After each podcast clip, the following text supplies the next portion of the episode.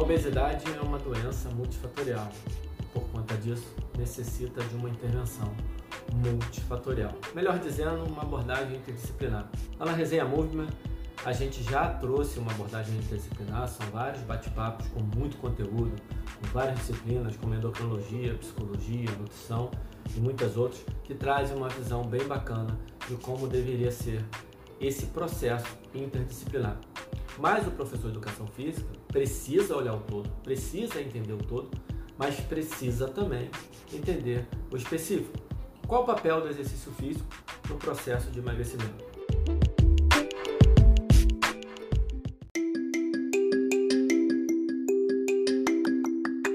Pensando nisso, nós da Movement trouxemos para o 55 uma temporada, né, uma, uma série que vai se chamar Obesidade, Atividade Física e Exercício. E essa série ela vai trazer várias temporadas. Nesta primeira temporada, nós vamos ver o papel de diferentes intervenções, diferentes tipos e estratégias de exercício físico no processo de emagrecimento. Como o 55 tem uma característica de um, um olhar cronológico, o primeiro estudo dessa série vem lá de 1987. Meu nome é Alan Bastos e eu vou começar esta temporada o episódio 1 com o, com o trabalho do Gwynop, Grant Winner. Eu nem sei se eu estou pronunciando o nome dele correto, tá aí na descrição, G-W-I-N-U-P. Aí você tem o DOI, tem tudo se você quiser acessar o artigo. Artigo publicado no American Journal of Sports Medicine.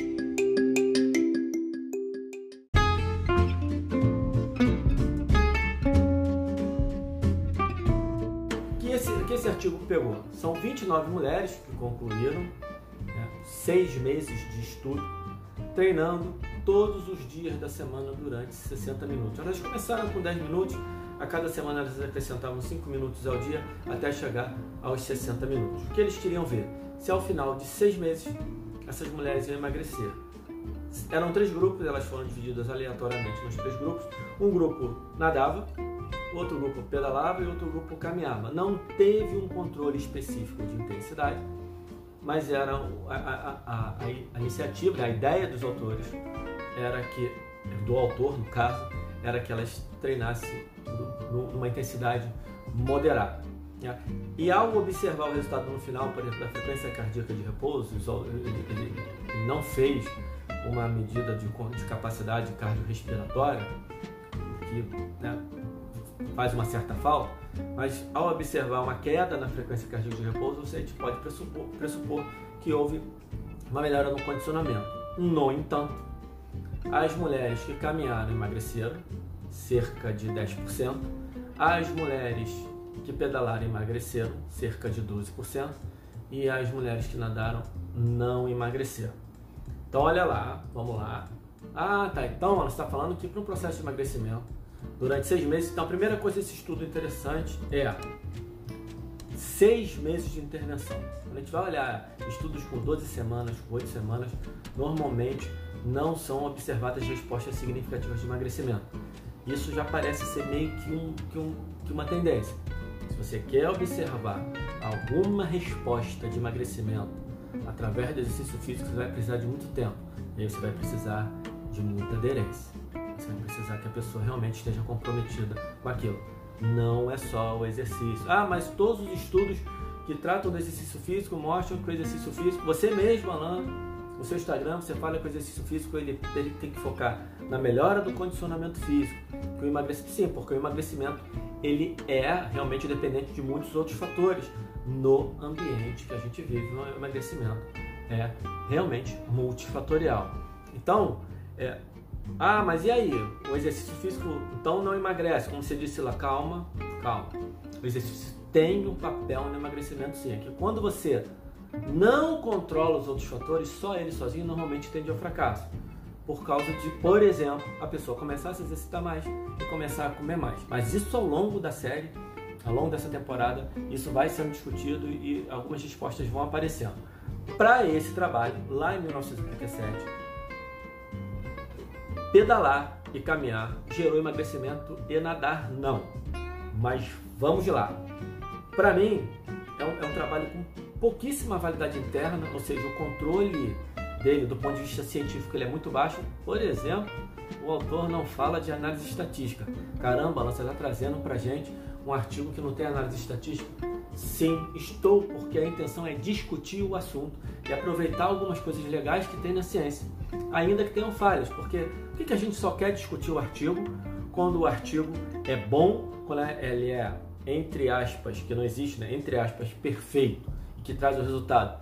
Nós temos que olhar para todos os lados para poder conseguir finalizar um raciocínio que nos ajude no processo de intervenção, no processo de prescrição. Então, a falha desse artigo principal, para mim, é não ter uma análise estatística descrita. Ele não fala qual é. Ele deu mole porque ele não vê o condicionamento. Ele só, é, a gente pode supor que o condicionamento das mulheres, todas as mulheres tiveram melhor condicionamento, porque ao final dos seis meses a frequência cardíaca de repouso estava mais baixa, o que ele fala significativamente mais baixa, mas ele não mostra uma análise estatística. 10 a 12% de perda da massa corporal total é clinicamente significativo. Então, independente da análise estatística, isso é importante. Eles não pediram para as mulheres, aliás, eles pediram para as mulheres não fazerem restrição calórica, mas também não pediram para mudar nada na dieta, não tem um controle da dieta. O que eles pedem é que elas mantenham o mesmo estilo de vida que elas têm no momento que elas começam o estudo, as mesmas atividades diárias, o mesmo tipo de alimentação, as mesmas rotinas. E aí, a partir disso, a única diferença seria o exercício físico, mas ele também não controla isso, o que é uma falha. Ainda sem todos esses controles, o que é interessante para mim é que isso dá uma validade externa razoável. Porque quando você, se você pega um aluno, se você tem um aluno que quer emagrecer, uma aluna, no caso a gente está falando de mulheres, você é uma aluna que quer emagrecer e você não tem controle sobre nenhum fator, aparentemente, se você conseguir causar nela uma aderência ao longo de seis meses, uma rotina diária de exercício físico, ela tem alguma chance de emagrecer? Sim. Olha, Alan, você está falando, tá? é porque realmente o assunto é delicado. Eu estou mostrando um resultado, porque se o exercício físico por si só ele conseguir gerar o, o déficit calórico, ele conseguir gerar o balanço energético negativo, você vai ter sucesso no emagrecimento. Qual é o grande problema? É que o exercício sozinho tem muita dificuldade de gerar o balanço energético negativo, porque você precisa de muitos outros fatores envolvidos. Voltando aqui para o trabalho, uma coisa interessante, pô, as mulheres que nadaram não emagreceram. O autor ele, ele tenta explicar dizendo que uma das explicações dele é que ao nadar provavelmente elas tiveram um aumento do apetite e comeram mais. Como ele não controlou, ele não tem como saber. Então, essa seria uma informação. Aí a gente vai precisaria entrar numa outra discussão que vai ser outra temporada tratando do exercício e do apetite, que dá uma tem alguns trabalhos muito interessantes nesse sentido. Trabalho recente de 2020 mostrando que na natação em 12 semanas não houve alteração de leptina, de grelina, ou seja, hormônio, hormônio hormônio, e hormônio anorexigênio, mas eles não olharam o diário alimentar, não viram percepção de fome, não viram se as pessoas comeram mais ou comeram menos. A resposta de emagrecimento foi muito baixa, em torno entre 1 e 3%. Então, isso precisa realmente ir para uma outra série, uma outra discussão. Voltando para cá, lembrando que o, objetivo é que fique entre 5 e 10 minutos. Eu já estou em 8h37, então deixa eu tentar caminhar para o final desse trabalho, apesar de todas as suas limitações, ele tem essa pequena validade externa do ponto de vista dos seis meses, mas nós temos que tomar cuidado e os próximos trabalhos vão dar outras respostas para a gente nesse sentido. Ele, ele, ele também olha uma coisa importante: na natação, as mulheres relataram mais prazer em fazer quando comparada ao ciclismo e à caminhada, porém sem análise estatística. Apesar de maior prazer no exercício, houve maior taxa de desistência, ou seja, melhor aderência. O que você pensa? Maior prazer, então eu vou começar com exercício, eu consigo provocar aderência. E aí vem o, detalhe e o porquê. nesse caso especificamente, você ter alguém da psicologia ajudando é maravilhoso. Porque ao mesmo tempo que a aderência é importante, para algumas pessoas o resultado também. Então, embora elas tenham tido mais prazer, talvez algumas tenham desistido porque não tiveram sucesso no processo de emagrecimento. Ao verem que não estava em emagrecimento, para que, que elas iam continuar aquele sofrimento? E aí, ah, mas Alan, elas estavam sentindo prazer. Mas é um balanço né? entre o prazer, aquele compromisso e o resultado. Então, quando a gente fala de, de aderência e de resultado, a gente vai ter que tomar cuidado porque algumas pessoas talvez já passei o tempo, mas já vou caminhar para o final. Algumas pessoas talvez sejam mais responsivas a resultado e outras pessoas realmente o prazer e poder estar naquela atividade, elas vão ficar mais tempo independente do resultado. É o que aconteceu, foi o que aconteceu nesse trabalho. Algumas desistiram, outras não desistiram.